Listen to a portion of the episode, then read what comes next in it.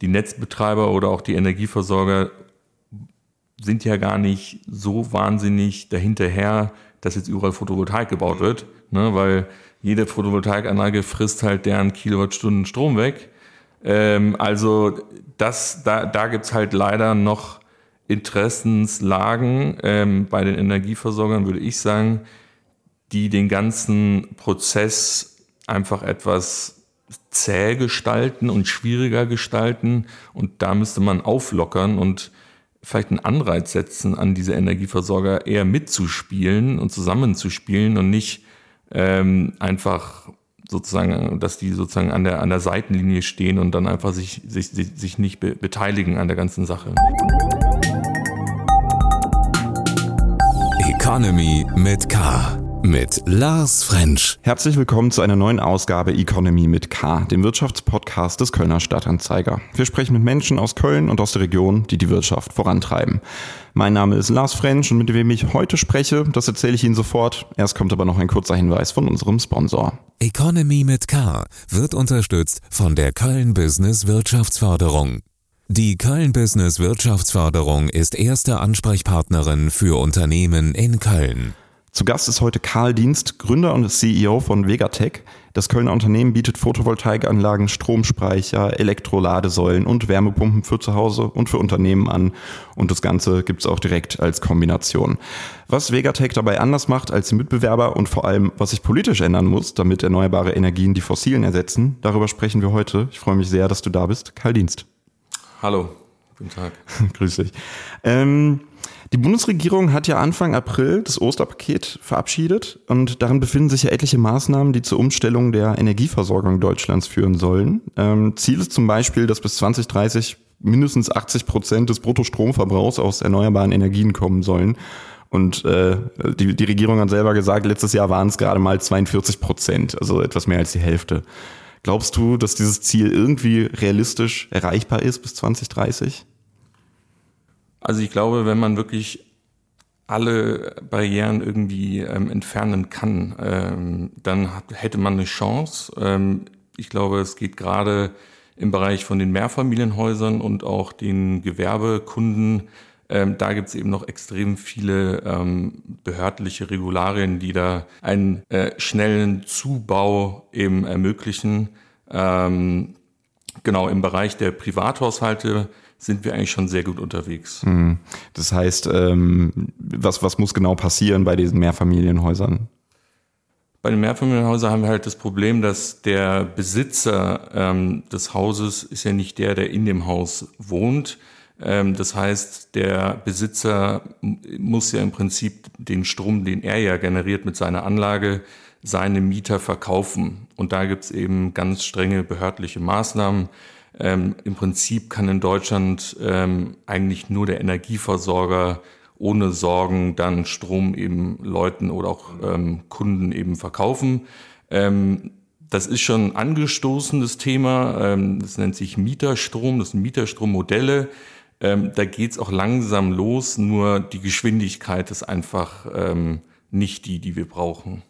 Okay, also, also einfach alles wirklich mal beschleunigen. Eigentlich hätte man ja sagen müssen, dass es jetzt vielleicht mal mit einer grünen äh, Regierungsbeteiligung ähm, vielleicht deutlich schneller hätte gehen müssen. Ja, ich glaube, ähm, dass da irgendwie auch gerade die Grünen jetzt so ein bisschen auch, da sie jetzt wirklich auch im Amt sind, wahrscheinlich auch teilweise erkannt haben, dass es dann doch alles gar nicht so einfach ist, wie man sich das immer so vorstellt. Ähm, und ähm, ich glaube, es kommen ja jetzt auch ein paar Initiativen mit verlängertem äh, Kohleabbau etc. Äh, um die Ecke. Ähm, und man merkt einfach, ähm, wir haben den Krieg jetzt in der Ukraine ähm, und am Ende wollen wir ja auch nicht irgendwie, am, irgendwie äh, ohne, ohne Strom und ohne Wärme ähm, ist es halt noch schlimmer so ungefähr. Ja? Also deswegen glaube ich, ähm, dass wir da einfach noch, noch, noch lange nicht angekommen ähm, oder der Gesetzgeber ist noch lange nicht angekommen, um all diese Regularien wirklich zu durchbrechen. Ja. Ich sag, du hast das jetzt gerade angesprochen mit dem Krieg und mit dem äh, steigenden Gas, Ölpreisen, die ganzen Folgen dadurch. Ähm, ich sag mal, das, das rückt die erneuerbaren Energien ja gerade wieder total in den Fokus. Ähm, das, was ja einerseits so ein bisschen natürlich gut ist für das Unternehmen, aber andererseits ja auch einen deutlichen Beigeschmack hat. Also wie fühlt sich das für euch an? Genau, auf der einen Seite hatten wir jetzt zehn Jahre, mussten wir eigentlich um jeden Kunden kämpfen ähm, und jeden Kunden zehnmal anrufen, um so eine Anlage zu verkaufen. Mittlerweile ist es eigentlich so, dass der Kunde uns ständig anruft und drangsaliert, dass er hoffentlich auch noch dieses Jahr so eine Anlage eben bekommt. Also es hat sich wirklich um 180 Grad gedreht. Ähm, und für uns ähm, ist es natürlich auch nicht so einfach. Wir haben ja nicht von heute auf morgen doppelt oder dreimal so viele Handwerker, die dann auch diese Projekte umsetzen können. Ähm, also da müssen wir uns auch erstmal drauf einstellen und das geht nicht von heute auf morgen. Ja, und, und die Sache ist ja dieser Fachkräftemangel, äh, der, der ja aktuell die Runde macht, der, der zieht sich ja eigentlich durch alle Branchen. Das heißt, es ist ja nicht nur, dass es in der Energiewirtschaft so ist, sondern überall. Ähm, Du hattest geschrieben, dass du auch da irgendwie so ein bisschen von der, von der Regierung eine Lösung verlangst, dass der Fachkräftemangel irgendwie, ja, wie sagt man, zumindest begrenzt wird oder dass man vielleicht, oder was sind so die, die Sachen, die ja, man da machen kann? Genau, also ich glaube, da müssten einfach sehr viel stärkere Anreize gesetzt werden. Also ich glaube einfach, wenn ich weiß, ähm, als, ich sag mal, 18-Jähriger, ähm, ich, ich suche mir jetzt einen Beruf und ich dann erstmal als Lehrling irgendwie 800 Euro im Monat verdiene, ähm, aber gleichzeitig einen sehr viel, ich sag mal in Anführungsstrichen, einfacheren Job nehmen kann, zum Beispiel als IT-Systemadministrator, wo ich eben nicht den ganzen Tag äh, schwere Sachen schleppen muss und im Keller mich befinde und so weiter, ähm, dann muss ich eben an der Stelle, glaube ich, nachschärfen und wirklich schauen, dass diese Bildung in, in diesen handwerklichen Bereichen eben äh, einfach wieder sehr viel stärker aufgebaut werden. Hm. Und auch vielleicht, vielleicht ja mehr ähnliches, eine ähnliche Branche ist ja vielleicht in dem Moment auch zum Beispiel die Pflegebranche, die ja auch mit so in Anführungszeichen ähm, undankbaren äh, Sachen ver, ver, verbunden ist, wie beispielsweise eben äh, lange Arbeitszeiten oder ungewöhnliche Arbeitszeiten in dem Fall ja. zum Beispiel. Also dass man es vielleicht auch einfach anders entlohnt, weil man eben diese. Genau, also das ist, ja. das ist halt der andere Weg und den gehen wir, äh, weil wir es anders auch gar nicht können. Wir, wir sind äh, bisher jedenfalls noch nicht jemand, der eigene Leute ausbildet. Das wollen wir auch äh, in der nahen Zukunft angehen, das Thema. Mhm. Momentan ähm, haben wir jetzt aber auch erst seit etwa zwei Jahren eigene Handwerker.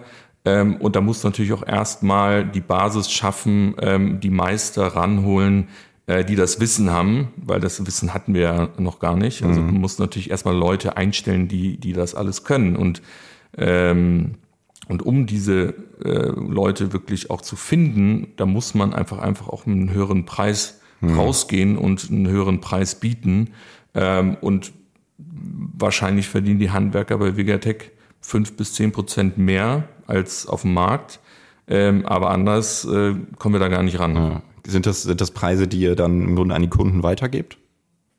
Ja, grund grundsätzlich natürlich ist das ähm, so, dass die Projekte äh, dadurch ein Stück weit teurer werden und wir müssen natürlich dann gucken, okay, wo können wir wiederum punkten, ähm, um es dann wieder etwas günstiger mhm. zu machen. Also zum Beispiel ähm, beim Einkauf haben wir den Vorteil, dass wir natürlich deutlich mehr im Jahr abnehmen von den Großhändlern, dadurch bessere Preise haben mhm. und dann wiederum sozusagen unterm Strich wieder bei den gleichen Preisen rauskommen okay, für den verstehe. Kunden. Ja. Und jetzt, ähm, ne, selbst, selbst wenn wir jetzt diesen Fachkräftemangel dann vielleicht nicht hätten, dann ähm, ein anderes Riesenproblem im Moment sind die Lieferengpässe. Ähm, du hattest es auch gerade gesagt, nehmen wir an, ähm, aber nehmen wir an, vielleicht, ich möchte jetzt heute bei euch eine PV-Anlage bestellen und eine Wärmepumpe und einen Batteriespeicher, also ich sag mal das Komplettpaket. Ähm, wann, wann wäre das denn dann alles im Grunde fertig? Ja, also wenn man das heute abschließen würde, den Vertrag mit Vegatech, dann ähm, kann man damit rechnen, dass wir in, innerhalb von vier bis sechs Monaten das auch umsetzen werden. Ähm, und ähm, genau mit den, mit den Lieferengpässen zu, haben wir da wirklich, also wirklich auch ähm, so ein bisschen Glück, sage ich mal, da wir schon eben so lange auf dem Markt sind, mhm. seit elf Jahren eben. Ähm, ist es so, dass wir ganz lange Lieferbeziehungen zu Großhändlern und auch zu Herstellern haben. Ähm, dazu kommt eben, ähm, dass wir Hersteller unabhängig schon immer angeboten haben und deswegen nicht nur ein Solarmodul eben vertreiben und, und äh, installieren, sondern eben äh, verschiedene. Und mhm. wenn wir dann ein Projekt zum Beispiel verkaufen ähm, mit einem gewissen ähm, Solarmodul, aber wenn es dann um das eigentliche Bestellen äh, geht und wir merken, oh, jetzt haben wir hier doch ein Problem vielleicht, dann kann man eben dann doch sehr einfach auf ein anderes Modul zum Beispiel einfach mhm. umschwenken. Man ruft den Kunden kurz an und sagt, pass auf, wir können dir was anderes anbieten, das ist eigentlich vergleichbar. Ähm, und dann ist das in wahrscheinlich 90 Prozent der Fälle dann auch in Ordnung. Ja, okay. Also äh, dann ist da zumindest ja gelöst. Ähm, und wenn du sagst, natürlich vier bis sechs Monate, dann ist man ja, ich sag mal, für, für den Winter, wir wissen ja jetzt wirklich nicht, wie der Winter energietechnisch wird, ja. das ist ja ein, ein, Buch mit sieben Siegeln, äh, dann könnte man ja tendenziell fast noch für den Winter vorbereitet sein. Aber ein bisschen. Ja. ja. ähm, du hattest ähm, noch eine andere Sache kritisiert äh, bei diesem Osterpaket. Ähm, zum Beispiel äh, die Einspeisevergütung, die hat ja mhm. meines Wissens in den letzten Jahren irgendwie kontinuierlich abgenommen. Und jetzt wurde beschlossen, dass ähm, Selbstnutzer keine erhöhte mhm. Vergütung mhm. mehr da bekommen, äh, Volleinspeiser aber schon. Also Leute, die eine Photovoltaikanlage haben und das komplett in ins Netz einspeisen und gar nicht selbst nutzen. Ähm, was hat es damit auf sich? Ja, also ganz ehrlich, ich, ich, ich kann das nicht nachvollziehen, was da mhm. wirklich gemacht wurde. Ähm, ich will doch gerade die Haushalte pushen, die möglichst viel selber nutzen, damit eben der Strom nicht auf einmal über Kilometer weit irgendwo hingeschoben werden muss, um dann irgendwo dort konsumiert werden muss oder kann, ähm, sondern ich will ja eigentlich ähm, das direkt eigentlich nutzen in dem Haus selber. Ich will das Haus autark machen. Ähm, ich will, ich kann den Strom ja auch super mittlerweile nutzen für die Wärmepumpe, fürs Auto, für das Haus. Ähm, also besser geht's eigentlich nicht. Und eigentlich ähm, ist es schon vielleicht okay, dass auch Kunden, die rein einspeisen, etwas mehr bekommen. Das, äh, es gibt nun mal gewisse Konstellationen, da kann ich eben, also zum Beispiel bei diesen Miet, äh, also, oder, oder, oder bei diesen Mehrfamilienhäusern, da kann ich eben im Zweifel vielleicht gar nicht den Strom selber nutzen. Mhm. Und dann ist es auch irgendwo okay, dann kriegt er halt ein paar Cent mehr pro Kilowattstunde. Nur ähm, der Anreiz für das normale Haus sollte genauso gegeben werden. Ja. Und auch dort sollte man dann einfach auch eine höhere Vergütung zahlen, um einfach, also sagen wir mal so, natürlich, es ist ja immer besser, ich nutze die Kilowattstunde Strom, weil da spare ich mir dann, weiß ich nicht, 35 Cent ein. Also natürlich ist das weiterhin primäres Ziel. Mhm. Aber wenn ich dann doch einfach im Sommer zu viel produziere und ich etwas mehr bekomme, dann steigt einfach so die, die Rentabilität der Anlage. Und das ist ja genau das, ja. Äh, wie wir den Kunden dann davon überzeugen können, zu sagen, deine Anlage ist äh, nach sechs Jahren abbezahlt und nicht erst nach neun ja. Jahren abbezahlt. Ja? Und das ist natürlich für die Leute, also man muss einfach auch sagen, äh, klar, momentan haben wir so einen Hype und alle grün und aut autark und etc. Aber fast die meisten Kunden gucken auch extrem aufs Geld. Ja, klar. Ne? Und wenn ich dann, äh, wenn, ich, wenn die Anlage deutlich schneller äh, rentabel ist, dann ist das natürlich für die Leute mhm. ein ganz klares Signal, ich mache das jetzt. Ja, weil ich sag mal, ein anderes äh, Thema ist ja dann noch gleichzeitig, also wenn, wenn es ja keine Freiwilligkeit ist, ähm, das Thema Solarpflicht. Ähm, es gibt ja zum Beispiel in, in Baden-Württemberg, gibt es die mhm. jetzt, glaube ich, seit ja. Mai. Ja. Ähm, in Bremen gibt es sie auch schon, die gibt es ah, sogar okay. schon länger. Die gibt es schon seit letztem Jahr, gibt es in Bremen ja. auch eine Solarpflicht. Ist jetzt kein, keine Riesenfläche, weil Bremen, gut, Bremen, Bremen überschaubar ist, aber es ist auch dort gibt es die, die, diese Pflicht. Mhm. Ähm, und also ganz ehrlich, ich, ich finde, das ist genau, genau das Richtige. Mhm. Also gerade im Neubau ähm, wo ja sowieso ein Haus gebaut wird, wo, ich, wo sowieso ein Gerüst steht, wo ein neuer Zählerschrank installiert wird, wo ich ganz einfach mich äh, sozusagen anbinden kann als Photovoltaikanlage ähm, und ähm, wo ich auch perfekte Pläne habe. Also ja. ich sage mal, Neubau ist einfach sehr viel einfacher zu installieren. Ja? Ähm, und, ähm, und, und dann das nicht zu tun, ist, ist also kann, kann ich eigentlich gar nicht mehr nachvollziehen. Ja, ja. verstehe. Ähm, aber viele, viele Kritiker sagen ja auch, ähm, dass sich nicht für jedes Dach so eine PV-Anlage eignet. Also Stichwort Lage, Verschattung oder Ausrichtung. Also siehst, siehst du das auch so? Oder? Ja, also man kann natürlich ähm, wirklich Pech haben und man hat äh, irgendwie der Nachbar hat riesenhohe Bäume, die halt meine Südseite verschatten mhm. und die Nordseite ist dann doch noch nicht so lukrativ. Ähm, dann ja kann es dazu kommen. Ähm, es gibt aber auch so Zwischenlösungen. Also wenn ich jetzt so eine Teilverschattung zum Beispiel habe, ähm, gibt es auch so, so, so gewisse ähm, Mieter sozusagen, ähm, zum Beispiel, ähm, ja, die, die sozusagen einfach ähm, jedes Modul einzeln sozusagen bearbeiten, mhm. so dass das sozusagen, wenn ein Teil verschattet ist, der andere Teil, der in der Sonne dann liegt, trotzdem Strom produziert. Okay. Ja. ja. Ähm, also von dem her, das, damit kann man das schon irgendwie ausgleichen. Aber es gibt immer so einen gewissen Punkt, also wenn jetzt ständig ein Drittel ähm, zum Beispiel der Anlage ständig unter ähm, Schatten ist, dann ja, macht es tatsächlich einfach irgendwann keinen Sinn mehr, weil einfach zu wenig produziert mhm. wird. Okay. Ähm, was, was ja noch, in, in, ich glaube, in anderen oder auch ein bisschen zur Debatte steht, ist, sage ich mal, die, die Solarpflicht bei, äh, bei einer Sanierung zumindest, dass das auch verpflichtend mhm. wird, weil das ja, ich sag mal, die gerade die ähm, der, der Bestand ist ja so ein ähm, großes Problem, Stichwort ja auch Dämmung etc. Und dann kommt ja noch diese EU-Sanierungsrichtlinie, die womöglich ja auch nochmal zu Schwierigkeiten mhm. führt. Ähm, also bist du für den, also bist du auch beim Bestand, sagst du mhm. auch, das muss auch sein. Also.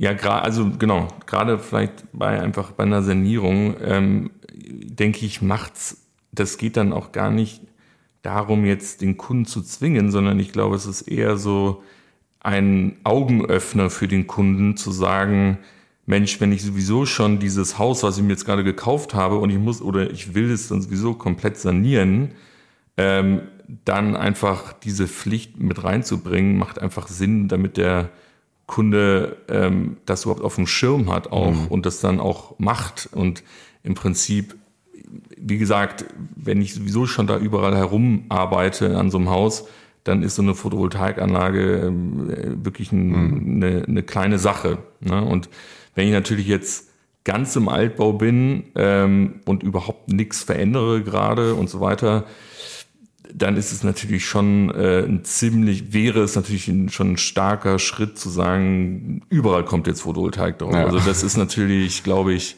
noch, äh, noch ein bisschen abwegig, aber ganz ehrlich, wahrscheinlich in zwei, drei Jahren könnte auch das passieren. Ja, weil, weil vor allem in den letzten wenigen Jahren sich ja auch alleine schon so viel getan hat. Trotzdem mhm. bei der Akzeptanz, sage ich mal, von Genau, also Anlagen. also vielleicht, vielleicht noch eine spannende Sache zu dieser Pflichtgeschichte. Ähm, bei den ähm, Großprojekten, die wir jetzt eben auch machen, ähm, da ist jetzt auch im Gespräch ähm, eine Pflicht einzuführen. Mhm. Also dann ist es natürlich so, dass man das jetzt nicht innerhalb von äh, drei Monaten irgendwie installieren muss, aber es gibt dann wahrscheinlich gewisse Zeiten, bis wann man sowas umzusetzen hat. Mhm.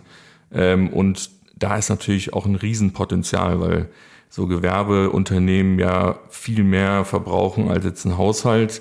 Ähm, deswegen sind, ist die Wirtschaftlichkeit da eigentlich auch noch viel höher, weil ich irgendwie, weiß ich nicht, 500.000 Kilowattstunden Strom verbrauche im Jahr und kann sozusagen viel mehr selber nutzen. Mhm. Ja.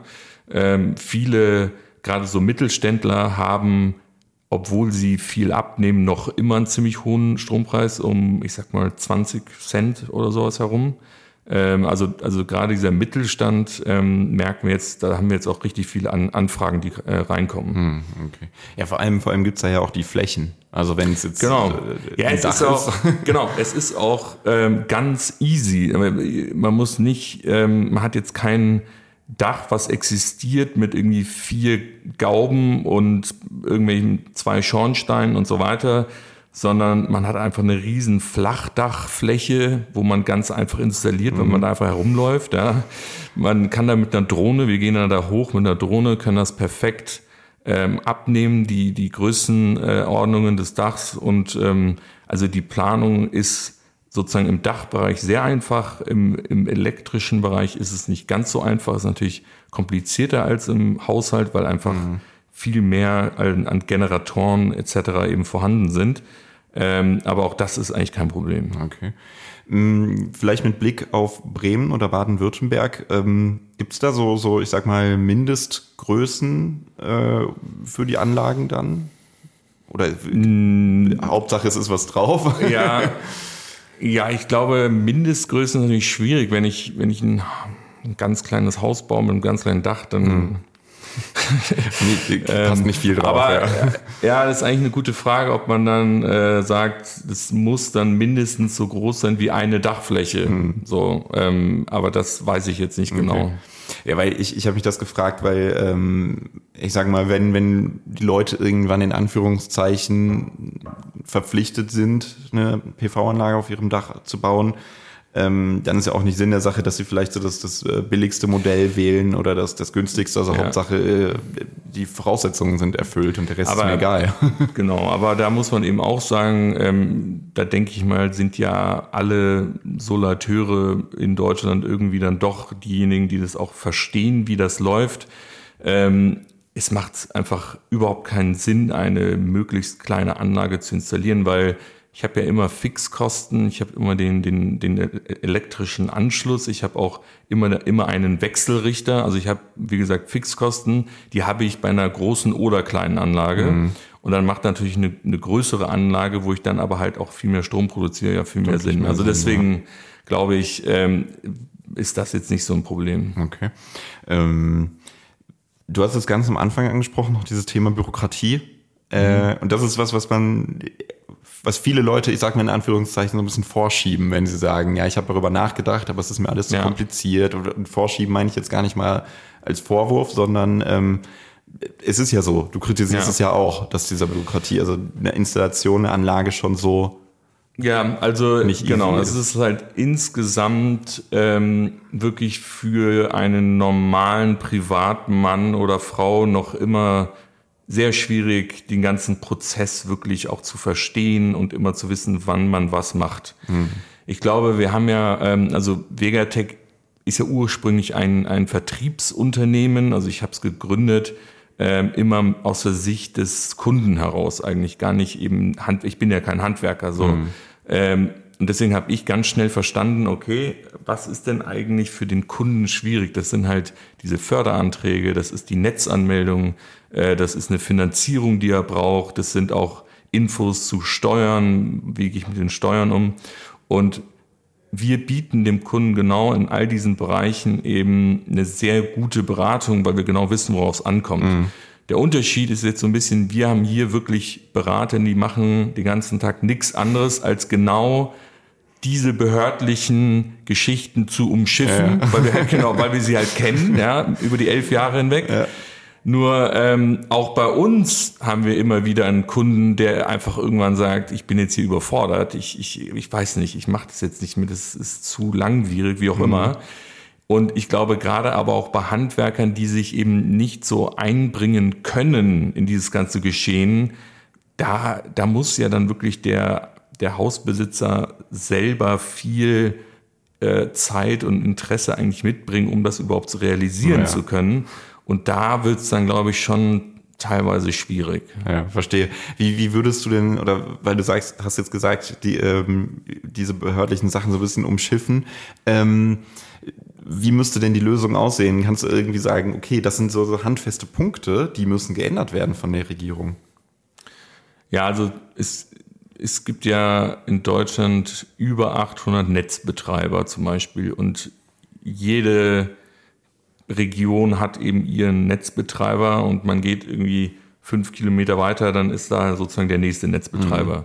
Und ähm, das zum Beispiel, ähm, also wir haben über, über wirklich jetzt die Jahre hinweg eine Karte für uns eigentlich aufgebaut, welcher Netzbetreiber wo ist und den richtigen Ansprechpartner auch rausgesucht, mit dem wir jetzt immer sozusagen sprechen. Aber das ja. ist natürlich eigentlich, sollte das ja immer so sein, dass man am besten eigentlich sich an eine Stelle wendet und die mhm. leiten das dann weiter. Nur äh, der Grund, warum das eben nicht so läuft, ist, dass ja die Netzbetreiber oder auch die Energieversorger sind ja gar nicht so wahnsinnig dahinterher, dass jetzt überall Photovoltaik gebaut mhm. wird, ne, weil jede Photovoltaikanlage frisst halt deren Kilowattstunden Strom weg. Ähm, also das, da, da gibt's halt leider noch Interessenslagen ähm, bei den Energieversorgern, würde ich sagen, die den ganzen Prozess einfach etwas zäh gestalten und schwieriger gestalten. Und da müsste man auflockern und vielleicht einen Anreiz setzen, an diese Energieversorger eher mitzuspielen und zusammenzuspielen und nicht ähm, einfach sozusagen, dass die sozusagen an der, an der Seitenlinie stehen und dann mhm. einfach sich, sich, sich nicht be beteiligen an der ganzen Sache. Ja. Wobei so ein Anreiz ja sehr schnell oder vermutlich wieder irgendwie in, in äh, Geld äh, münden würde, dass, der, dass sie vielleicht so Ausgleichszahlungen oder sowas bekommen vom Staat und dann haben wir vielleicht wieder das gleiche Problem wie vorher. Also ja, ja, genau, genau. Das, also ich habe da jetzt auch leider keine perfekte Idee dafür, mhm. aber man muss irgendwie gucken, ähm, oder also eine andere, andere Sache ist zum Beispiel Fördermittel. Es gibt ähm, zum Glück bei Wärmepumpen eben eine bundesweite Förderung. Mhm. Das macht es halt einfach, weil jeder weiß, es gibt halt diese eine Förderung. Ähm, bei Photovoltaik und Batteriespeicher gibt es eben gefühlt in jedem zweiten Dorf irgendwas, in der dritten Stadt und dann vom Land auch nochmal was. Mhm. Also es ist wirklich ein, ein Sammelsurium. Ähm, wir haben einen eigenen Fördermittelbeauftragten, der einerseits immer gucken muss, wo kriegt man eigentlich etwas und muss dann auch diese ganzen Förderanträge ausarbeiten und unterschreiben etc. Ja. Ähm, aber das ist natürlich eigentlich auch nicht förderlich. Müsste ja eigentlich auch für die Betriebe klar sein, was der Kunde hier eigentlich bekommen kann. Mhm. Ja, und ja, weil, weil das ist nämlich genau das, was, ähm, also das schließt einerseits an an das, was du gesagt hast mit diesen ganzen behördlichen Sachen, die man da beachten muss. Ähm, was vielleicht ganz interessant ist, jetzt mit Blick natürlich auf Köln, ähm, dass man hier diese 250 Euro Zuschuss pro Kilowatt mhm. Peak bekommt, wenn Batteriespeicher sind. Ich habe es nämlich aufgeschrieben. 150 Euro pro Kilowatt Peak. Ähm, das heißt, ich kann diese Förderung von Köln jetzt äh, mit denen aus dem Land und der bundesweiten genau. direkt kombinieren. Ja. Genau, also es ist, wir haben dann zum Beispiel ein Projekt in Köln, dann kriegt der ähm, Kunde erstmal die 45, also bis zu 45 Prozent mhm. eben, wenn er eine Wärmepumpe installiert. Dann kriegt er ähm, auch nochmal von Progress NRW, das ist dann eben vom Land NRW, kriegt er eine Förderung, aber nur für den Speicher.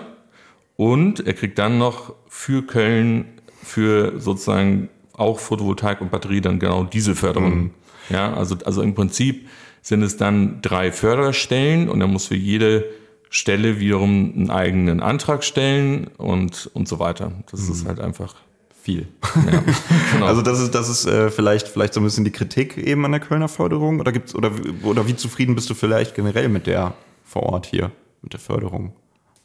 Also grundsätzlich hilft ja alles, was mhm. kommt und also ich muss zum Beispiel sagen, in Köln, die, die, die Größenordnung finde ich auf jeden Fall wirklich realistisch und, und, und also motiviert bestimmt Leute, das auch zu machen. Mhm. Ja, aber es ist ja schon, also eigentlich kann man sagen, sobald ich eine Photovoltaikanlage installiere, installiere ich auf jeden Fall eigentlich auch einen Batteriespeicher. Ja. Also es gibt es eigentlich kaum noch, dass du nur Photovoltaik machst im, im, im Haushalt. Ähm, so, und dann habe ich ähm, im Prinzip ja 400 Euro und man hat immer relativ ähnlich viele Kilowatt Peak und Kilowattstunden und sagen wir mal, so eine Durchschnittsgröße wäre so 10 Kilowatt Peak. Ähm, so, und dann habe ich auch einen 10 Kilowattstunden Speicher und kriege dann immerhin wirklich 4000 Euro. Mhm. Krieg dann nochmal vom, vom Land NRW, ich glaube, es sind so, in dem Fall wären es dann so eine Größenordnung von nochmal 2000 Euro. Für die Wärmepumpe aber, muss man halt auch mal sagen, kriegt man halt deutlich mehr, wie gesagt, mit 45 Prozent kriege ich dann nochmal so 12.000, 13.000 Euro drauf. Ja. So, ich bin dann wirklich, wenn ich jetzt alles ausreize, schaffe ich es fast auf 20.000 Euro Fördermittel.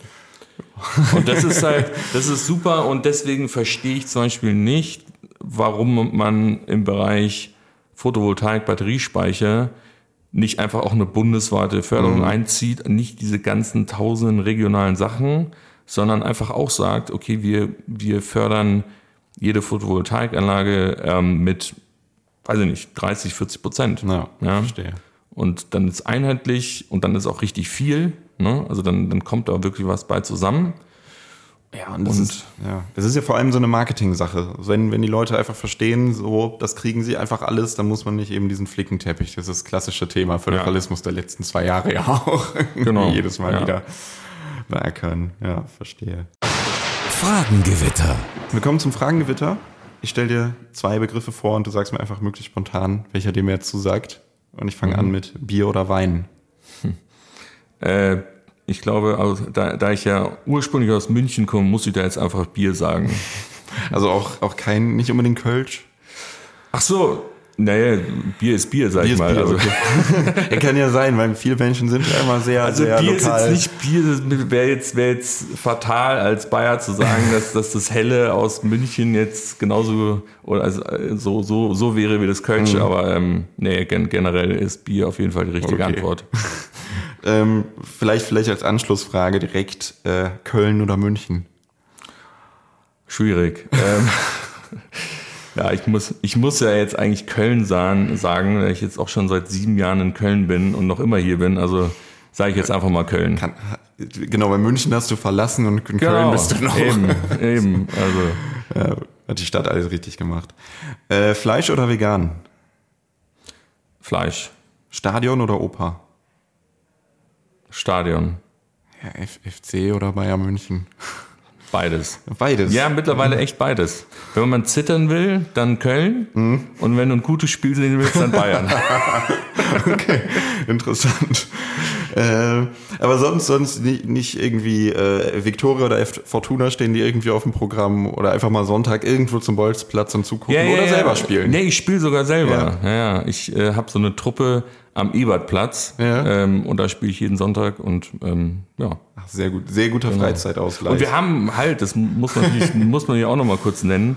Äh, ich habe jetzt vor einem halben Jahr hier eine Fußballtruppe Vegatech organisiert. So, also ja. wir, wir gehen immer einmal die Woche, gehen wir hier Fußball zocken zusammen. Sehr, also gibt's gibt's da auch so eine so eine Liga, sag ich mal so, der der. So weit sind wir noch nicht. Wir sind noch nicht. Wir sind erstmal noch dabei zu üben ja. und ähm, nee, in so eine Liga weiß ich nicht. Ich glaube, wäre doch, wär ähm, doch eigentlich ganz cool, so äh, Vegatech gegen die Mitbewerber oder gegen andere ja, jüngere ja. Unternehmen aus Köln. Ge gegen andere Energieleute äh, am Markt. Gegen gegen Rheinenergie oder RWE. Ja. Die haben natürlich viel mehr Leute als wir, die werden wahrscheinlich gewinnen. Okay. Äh, Freizeit oder Überstunden? Ja, ganz ehrlich, also wenn ich ehrlich sein muss, dann wahrscheinlich sind es eher die Überstunden. Mhm, aber dann eben Fußball als Ausgleich. So, genau. Und, und Familie, also, also, es hilft sehr, sehr eine Familie zu haben, weil mhm. äh, da hat man dann nicht so die Wahl, da muss man auch mal Freizeit machen. Verstehe. Äh, Fahrrad oder SUV? Ähm, Fahrrad. Fahrrad. Und das, obwohl wir hier an der Fenloer Straße äh, gerade sitzen bei euch im Büro ja, und äh, die, ja, also Weg. Ich, ja, ich, genau, ich muss zugeben, ich fahre jetzt nicht so viel Fahrrad, aber ähm, ja, ich, ich würde es gerne mehr fahren mhm. und deswegen sage ich jetzt mal Fahrrad. Ist ja auch, ist ja auch eine Antwort, ja, ist fair. Ähm, Android oder iPhone? iPhone. Mobiles Arbeiten oder zurück im Büro?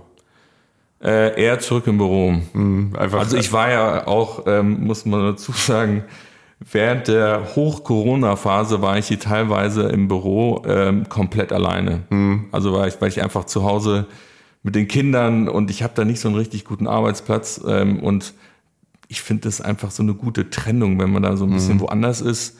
Ähm, und ähm, ja, ich bin aber trotzdem natürlich glücklich, dass jetzt im Laufe der Zeit auch wieder mehr und mehr Kollegen jetzt ins Büro ja, ja. kommen, weil so, so, so einsam auf irgendwie 600 Quadratmetern ist, ist ein bisschen, bisschen langweilig so ein bisschen auf die Dauer. Von, von The Shining oder so dann im Hintergrund. Genau. Ja. ja. auch nicht. Nee, ähm, ich sag mal, als Chef ist es ja vielleicht auch ganz interessant, wenn man zumindest immer mal wieder, weil ein paar werden ja immer mal wieder da gesehen sein und es ist ja gut, mhm. wenn man die Kollegen eben, eben noch eben. mal so ein bisschen ja, ja, als für die Bindung ja auch. Auf jeden Fall. Ja. Autoritär oder agil? Agil. Kölscher Klüngel oder Ausschreibung? Boah. Ja, wir machen da wir, so, wahrscheinlich fast eher Kölscher Klüngel dann. Okay. Ist ja auch nichts Schlechtes dran, so, wenn man, wenn es funktioniert. äh, okay. Sparen oder prassen? Ähm, so ein Mittelding. Also normal. also normal und sich normal, mal. Normal jetzt, also nicht, nicht sehr einsern, äh, eisern sparen, mhm. ähm, aber prassen bestimmt nicht. Aber zumindest, zumindest, wenn man mal was sich gönnt. Ja, ja ab und so. zu muss, genau, ab und zu muss man sich mal was gönnen, aber nicht so exzessiv. Nicht, nicht jeden Tag. Ja. Aktie oder ETF? Ähm, Aktie. Risiko oder Sicherheit? Risiko. Risiko ist vielleicht auch so ein bisschen das Gründerding, ne? Ich glaube, ich glaube, wenn man nicht ein bisschen risikobereit ist, glaube ich, dann ist keine gute Idee. Ja, ja genau, weil, du hast äh, Vegatech 2010 erstmals, glaube ich, gegründet und ja. 2011 äh, Habt ihr aber so richtig gestartet oder wie war das? Ach so, ja, nee, da würde ich, würde ich jetzt gar nicht so einen Bruch reinnehmen, mhm. sondern ich habe einfach wirklich gegründet, die GmbH 2010, habe angefangen aber dann auch schon in dem Jahr zum Beispiel die Webpage zu bauen mhm. und ähm, äh, die ersten Finanzierungsgelder einzusammeln und ich sag mal operativ richtig mit den Kunden fing es dann am 1. Januar an okay. 2011. Ja. Das war so der, der operative Startschuss, aber die sechs Monate davor waren eigentlich komplett auch sozusagen mhm. Gigatech. Und das war aber dann alles noch in München? Genau, das war alles in München. Ähm, bis dann 2014 war das alles erstmal in München. Und ich hatte einen ähm, Freund von mir hier in Köln, der eben im gleichen Bereich unterwegs war. Und wir haben irgendwann gesagt, wir müssen das zusammen machen. Und ähm, dann haben wir entschieden, okay, lass, lass uns das mal versuchen. Und dann haben wir eben gesagt, okay, einer von uns beiden muss jetzt sozusagen irgendwo zum anderen halt hin. Ähm, und dann, äh, genau, bin ich nach Köln gekommen. Mhm. Ähm, ist das, hast du da einen Unterschied festgestellt zwischen, zwischen München und Köln, was da vielleicht so ein bisschen die Bereitschaft angeht der Menschen mit erneuerbaren Energien?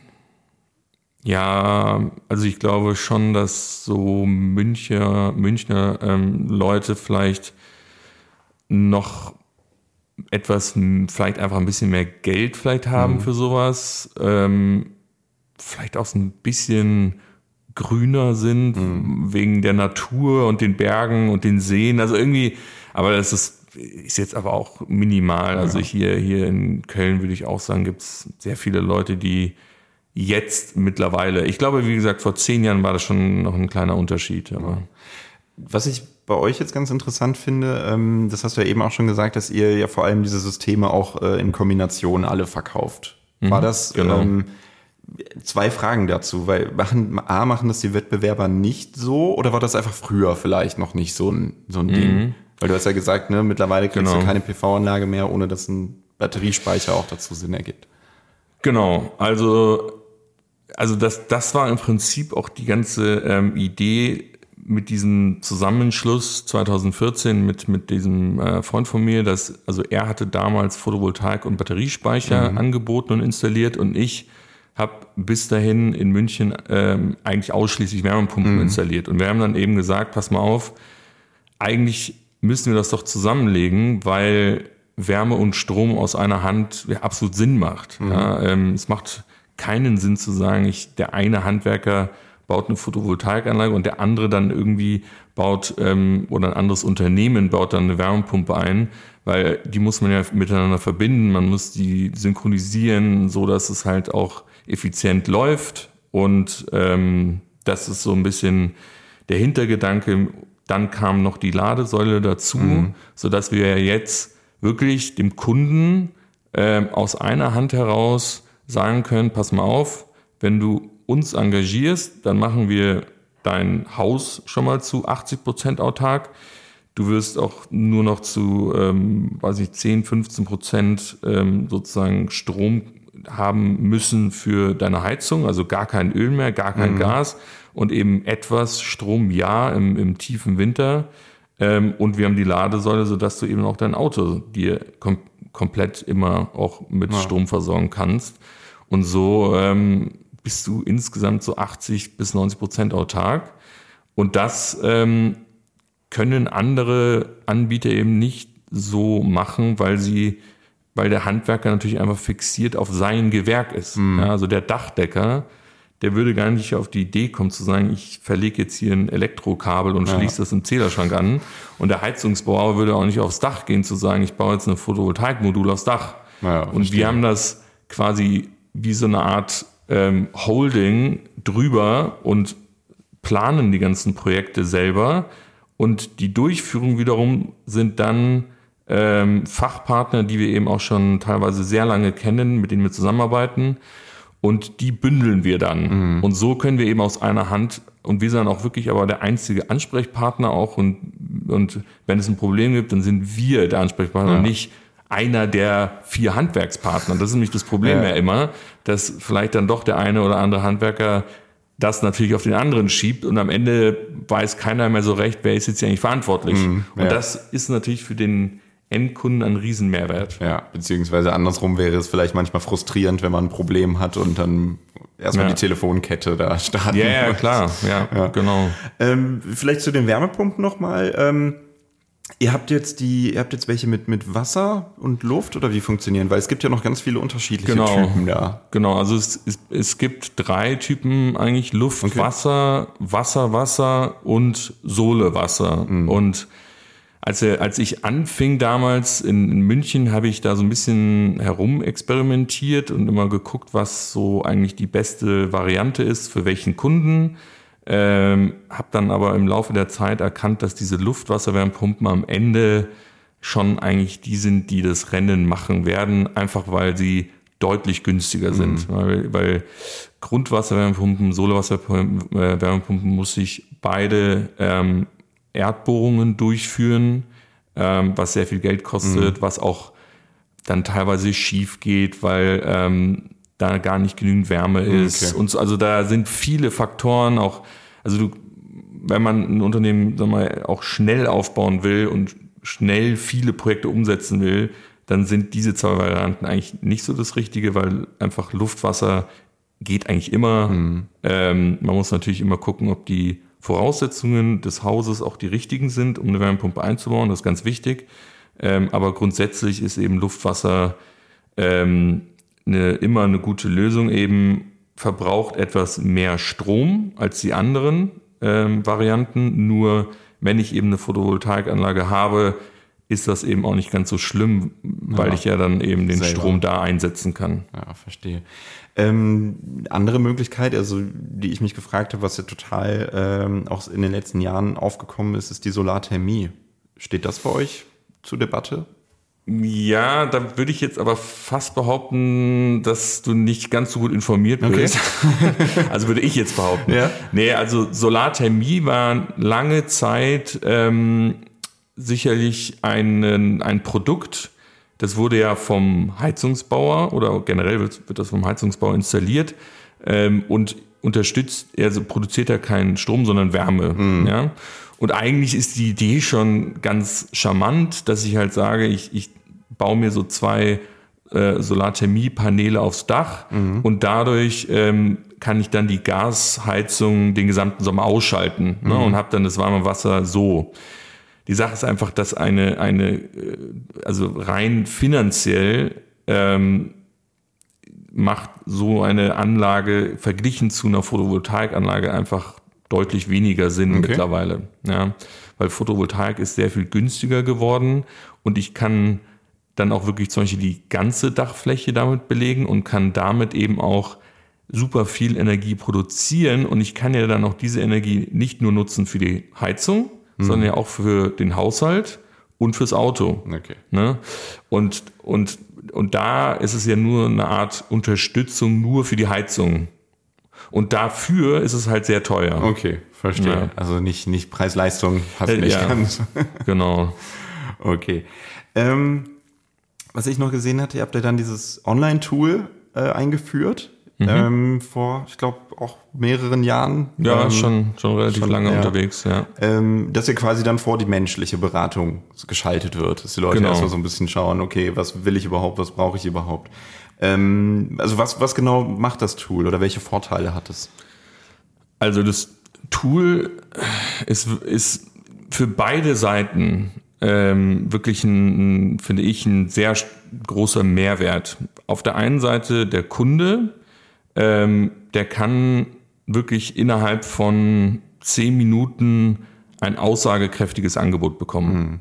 Das ist natürlich nicht das finale Angebot, aber wir haben ein, ein sozusagen unser ganzes ähm, Angebotstool, also wir haben eine eigene, wir haben komplett hier nur eigene Software bei Vegatech und wir haben eben äh, Teil dieser Software ist eben ein ähm, ja, Projektmanagement, aber auch so ein ähm, wie so ein Angebotserstellungstool und das hängt zusammen mit eben diesem Konfigurator und man tippt dann da seine ganzen Sachen ein und wird immer auch intelligent befragt mit der nächsten Frage. Also mhm. Also dann sind nicht auf einmal irgendwie 30 Fragen auf dem Schlag, sondern da wird gefragt, aha, er will ähm, nur eine Wärmepumpe, deswegen brauchen wir eigentlich nur ähm, wie, wie viel Öl äh, verbraucht er im Jahr mhm. und nicht irgendwie wie viel Strom verbraucht er. Darum geht's ja eigentlich in dem Fall gar nicht. Also es sind eigentlich möglichst wenig Fragen und mit diesen wenigen Fragen, ähm, wie gesagt, kann dieses Angebotstool schon ein sehr, verlä sehr verlässliches Angebot erstellen. Mhm. Das kriegt man, wie gesagt, nach zehn Minuten und weiß halt, okay, meine Wärmepumpe kostet irgendwie 43, äh, 23.000 ja. Euro, sagen wir so, ja. Und, ähm, und für uns ist es eben auch interessant, weil wir innerhalb von zehn Minuten eigentlich alle relevanten Daten vom Kunden bekommen müssen die dann nicht händisch irgendwie sozusagen abarbeiten, mhm. so wie viel verbrauchen sie etc., sondern man hat alles, was man braucht. Ähm, und das Gute an der Stelle ist dann auch, dann im nächsten Zug ähm, fragen wir an, ob der Kunde jetzt bitte noch Fotos schickt. Ja. So. Ja. Jeder, der keine Fotos schickt, der ist halt schon jemand, der will es gar nicht machen. Okay.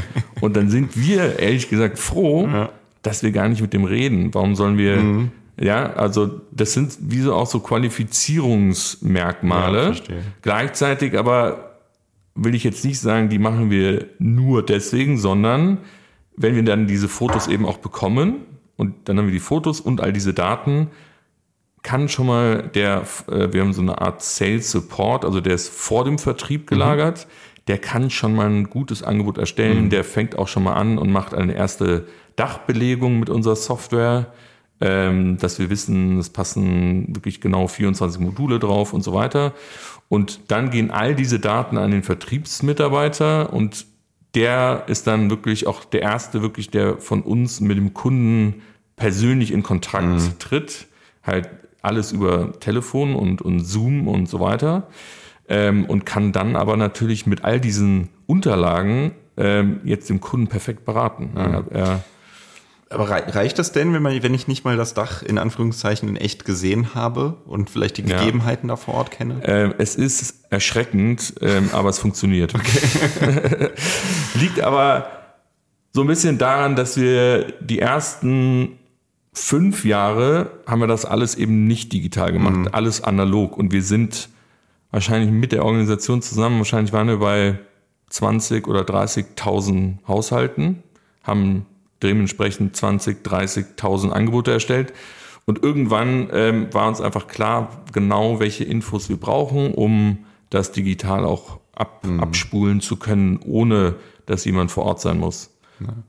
Dann, ähm, du hast es eben am Anfang gesagt, habt ihr ja dann auch angefangen, äh, nicht nur Dienstleister äh, äh, zu, ja, oder zu, wie sagt man, beschäftigen, mhm. sondern eben auch selbst äh, Handwerker anzustellen. Ähm, was ich jetzt ganz interessant fand, wenn man sich äh, die Bewertungen von euch im Netz anschaut, ähm, dann gibt es sehr, sehr viele, sehr, sehr gute Bewertungen. Mhm. Ähm, aber es gibt auch ein bisschen Kritik, weil unter anderem eben gesagt wird, ähm, dass manch ein Handwerker vielleicht nicht ganz so super ordentlich gearbeitet hat. Ähm, da kann man jetzt natürlich überhaupt nicht mehr zurückverfolgen, war das jetzt ein Mitarbeiter von euch oder einer von einem mhm, Anbieter, ja, von einem Dienstleister. Ja. Ähm, aber ich sag mal, wie versucht ihr vielleicht da die Qualität so ein bisschen ja. zu gewährleisten oder zu überprüfen? Also wir, wir haben mit jedem ähm, Kunden, wenn, wenn der einmal das, das Abschlussprotokoll auch unterschrieben hat, dann ist ja das Projekt quasi offiziell beendet ähm, führen wir mit jedem ähm, Kunden ein, ein abschließendes Telefonat und gehen sehr viele Dinge durch. So, mhm. ähm, waren sie zufrieden? mit der Anlieferung, waren sie zufrieden mit den Handwerkern, waren die Handwerker sauber etc., waren die freundlich und so. Also wir, wir gehen dem schon nach. Ähm, man muss aber leider sagen, es gibt dann doch immer wieder ein Projekt, ähm, das leider irgendwie in die Binsen geht und da ist dann irgendwie, ja, einfach irgendwie kommt, kommt man da nicht so auf den grünen Zweig mhm. und ähm, dann sind das teilweise auch Kunden, die vielleicht sehr viel erwartet haben und werden dann natürlich schon auch äh, irgendwie enttäuscht durch uns. Ähm, also wir, wir nehmen auch gerade diese Bewertungen sehr ernst und natürlich auch vor allem die Bewertungen, die wir ähm, mit dem Kunden nach dem Projekt natürlich auch führen, die, die Gespräche. Ähm, aber irgendwo muss man sagen, Handwerk bleibt dann doch auch irgendwie Handwerk und leider gibt es dann doch mal Dinge, die ja hm, nicht ja. richtig laufen. Ja. Was du gerade sagtest, dass, ähm, dass, dass ihr euch diese Kritik ernst nehmt. Also wenn man sich das anschaut, da wird ja auch, ihr kommentiert das ja dann auch und sagt, ne, hier mhm. sonst ruf bitte nochmal an und wir versuchen das nochmal zu klären, etc. Ja. Das hat man überall gelesen. Also man hat schon gesehen, dass das jetzt nicht einfach äh, ignoriert wird oder so. Deswegen. Ähm, kommen wir vielleicht so ein bisschen zum, zum Ausblick. Ähm, für das Unternehmen? Was, was sind, ich, ihr hattet ja jetzt, glaube ich, noch nicht so lange dieses Unternehmensding auf dem Schirm, wirklich diese drei, man sieht das auf eurer Webseite ganz schön, oben steht äh, für, für Großprojekte ab 30 Kilowatt Peak, äh, das ist ja schon, schon doch einiges. Ähm, soll es auch mehr in die Richtung noch weitergehen oder was sind so die großen mhm. Pläne? Ja, also ich habe es ja vorhin ja schon genannt, dass mhm gerade bei diesen Großprojekten ähm, eigentlich mehr und mehr auch diese, dieser Zwang auch äh, da sein wird. Ähm, was für die Branche gar nicht so einfach ähm, sein wird, weil es gibt auch gar nicht so viele Anbieter, die in so großen Dimensionen Photovoltaik überhaupt anbieten mhm. können oder umsetzen können. Ähm, wir haben, das fing dann eigentlich so ein bisschen auch so an, dass wir Kunden, mehr und mehr Kunden hatten, die im, im Haushalt eine Anlage von uns bekommen haben, aber halt auch Unternehmer waren und gesagt haben, Mensch, das ist ja eigentlich toll, was ihr hier macht. Könnt ihr das auch bei mir auf dem großen Dach machen? Und, mhm. äh, und so, so fing das dann an und ähm, wir kriegen jetzt sehr viele Leads rein, ähm, die eben größere Projekte äh, machen wollen und wir finden es einen sehr spannenden Zweig. Ähm, da ist natürlich vertrieblich, äh, läuft das ganz anders ab. Aber sag mal, ab der Projektabwicklungsseite ähm, ist es dann eigentlich ziemlich ähm, ähnlich. Ja? Also dann das eigentliche Projekt umzusetzen. Das ist natürlich viel größer, das Projekt, aber es ist relativ ähnlich. Im Vertrieb ist es nicht so, dass man das natürlich dann nur digital vom Schreibtisch aus lösen kann, sondern da muss natürlich dann jemand hinfahren ja. und sich das angucken und so weiter. Ja. Okay. Aber sonst äh, noch große Pläne, die man verraten kann? Oder jetzt erstmal schauen, dass die Aufträge, die jetzt alle mhm. reinkommen im Moment.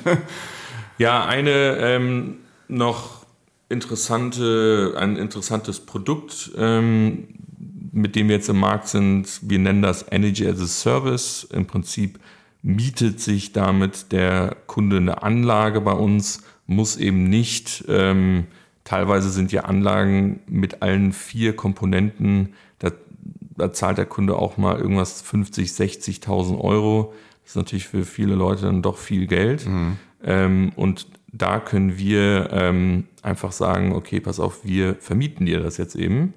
Ähm, und das Tolle auch daran ist, er kriegt dann Wartung mit drin, Versicherung ist damit mhm. drin, Reparaturarbeiten sind drin. Also es ist so ein rundum sorglos Paket auf 20 Jahre. Ähm, und er muss eigentlich nur monatlich mhm. eine Fee bezahlen, Punkt. Und er muss sich um nichts kümmern. Und, und da merken wir, das gibt natürlich schon auch ziemlich viele Leute, die schon noch so ein bisschen Wärmepumpe, hm, kenne ich nicht, diese Technologie, was ist denn das überhaupt? Mhm. Und mit diesem ähm, neuen Produkt, glaube ich, ähm, werden wir da noch viel erfolgreicher werden. Ja, damit sind wir auch schon wieder am Ende des Podcasts. Ähm, ich bedanke mich sehr für das Gespräch und den Einblick bei Vegatech. Hat sehr viel Spaß gemacht. Vielen Dank, Karl Dienst. Vielen Dank auch an dich. Hatte sehr viel Spaß mit dir. Super, danke, Vito. Und auch an Sie, liebe Zuhörerinnen und Zuhörer, vielen Dank, dass Sie sich diese Folge Economy mit K angehört haben und hinterlassen Sie uns doch eine gute Bewertung auf dem Podcast-Portal, auf dem Sie uns hören. Und ich bedanke mich auch bei unserem Sponsor. Economy mit K wird unterstützt von der Köln Business Wirtschaftsförderung. Die Köln Business Wirtschaftsförderung ist erste Ansprechpartnerin für Unternehmen in Köln. Ja, und auch kommende Woche sind wir wieder am Start mit Economy mit K. Bis dahin, machen Sie es gut.